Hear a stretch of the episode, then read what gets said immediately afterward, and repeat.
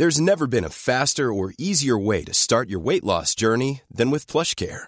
PlushCare accepts most insurance plans and gives you online access to board-certified physicians who can prescribe FDA-approved weight loss medications like Wigovi and Zepbound for those who qualify. Take charge of your health and speak with a board-certified physician about a weight loss plan that's right for you. Get started today at plushcare.com slash weight loss. That's plushcare.com slash weight loss. plushcare.com.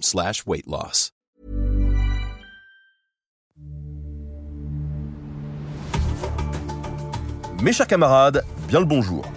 On pourrait se dire qu'avec tout ce qui a été déterré en Égypte, il n'y a plus grand-chose à trouver. Pour être franc, au moment où on a commencé à préparer cet épisode, personne ne s'attendait à ce que le ministère des Antiquités de l'Égypte annonce la découverte de plusieurs dizaines de sarcophages à Saqqara, une immense nécropole à côté du Caire. Et rien qu'avec cette découverte, la question de ce qu'il reste à trouver en Égypte ne se pose même plus. Mais on va quand même s'arrêter rapidement là-dessus.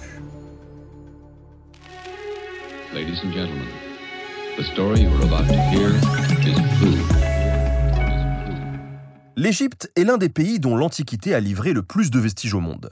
Avec plus de 3000 ans d'histoire ancienne, sans même compter les époques préhistoriques, le sol égyptien constitue pour les archéologues et les historiens du monde entier un exceptionnel terrain de découverte, et ce, depuis toujours.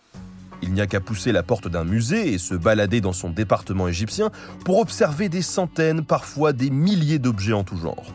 Des sarcophages, des stèles, des papyrus, des statues, des outils en bois, en pierre, en métal, etc.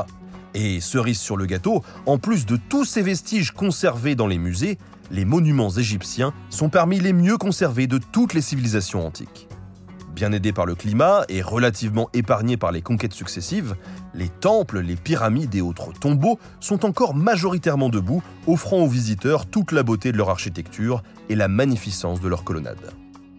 Bref, entre les collections bien remplies et les vestiges sur place, beaucoup se posent encore la question de savoir s'il reste vraiment quelque chose à découvrir en Égypte. Et cette question se pose au moins depuis le début du XXe siècle, alors que l'on n'avait pas encore trouvé le tombeau de Toutankhamon ou le buste de Néfertiti par exemple. Donc, ce n'est pas nouveau. La plupart des égyptologues s'accordent au moins sur un point.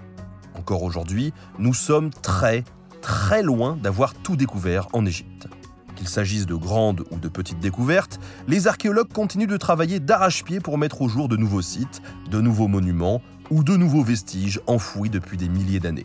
Même sur les sites déjà connus comme le temple de Karnak, à côté de Luxor, et en dépit des cohortes de touristes qui se rendent sur le site chaque jour, les spécialistes continuent de travailler et de fouiller chaque recoin de la zone.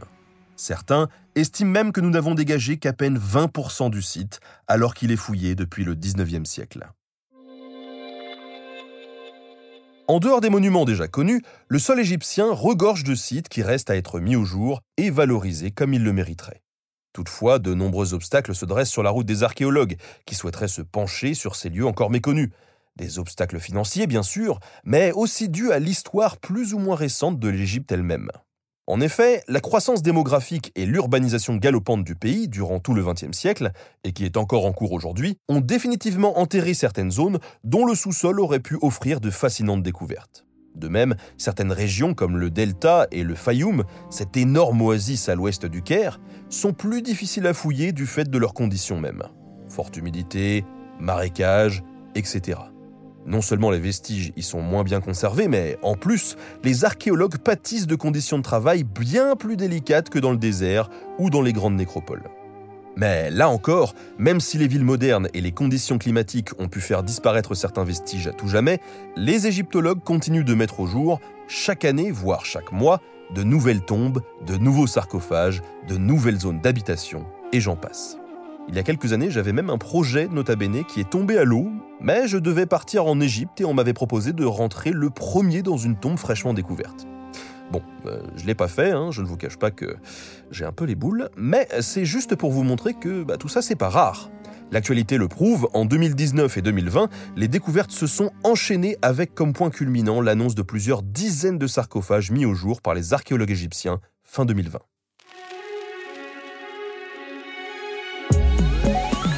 Merci à Simon Tuo de la chaîne YouTube Le Pharaon pour la préparation de cet épisode.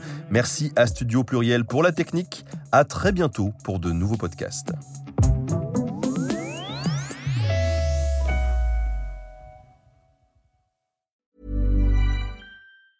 Even when we're on a budget, we still deserve nice things.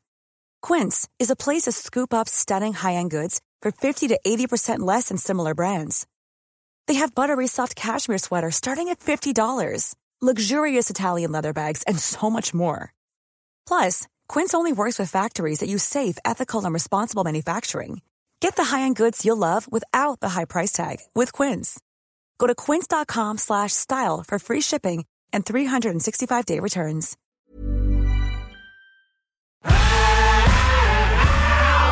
Si vous avez aimé ce podcast, vous aimerez aussi mon autre podcast, Callisto, dans lequel je vous raconte des mythes et des légendes.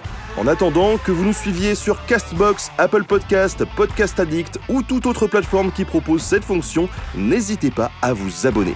Vous pouvez même nous laisser une note et, soyons fous, un petit commentaire, je le lirai avec plaisir.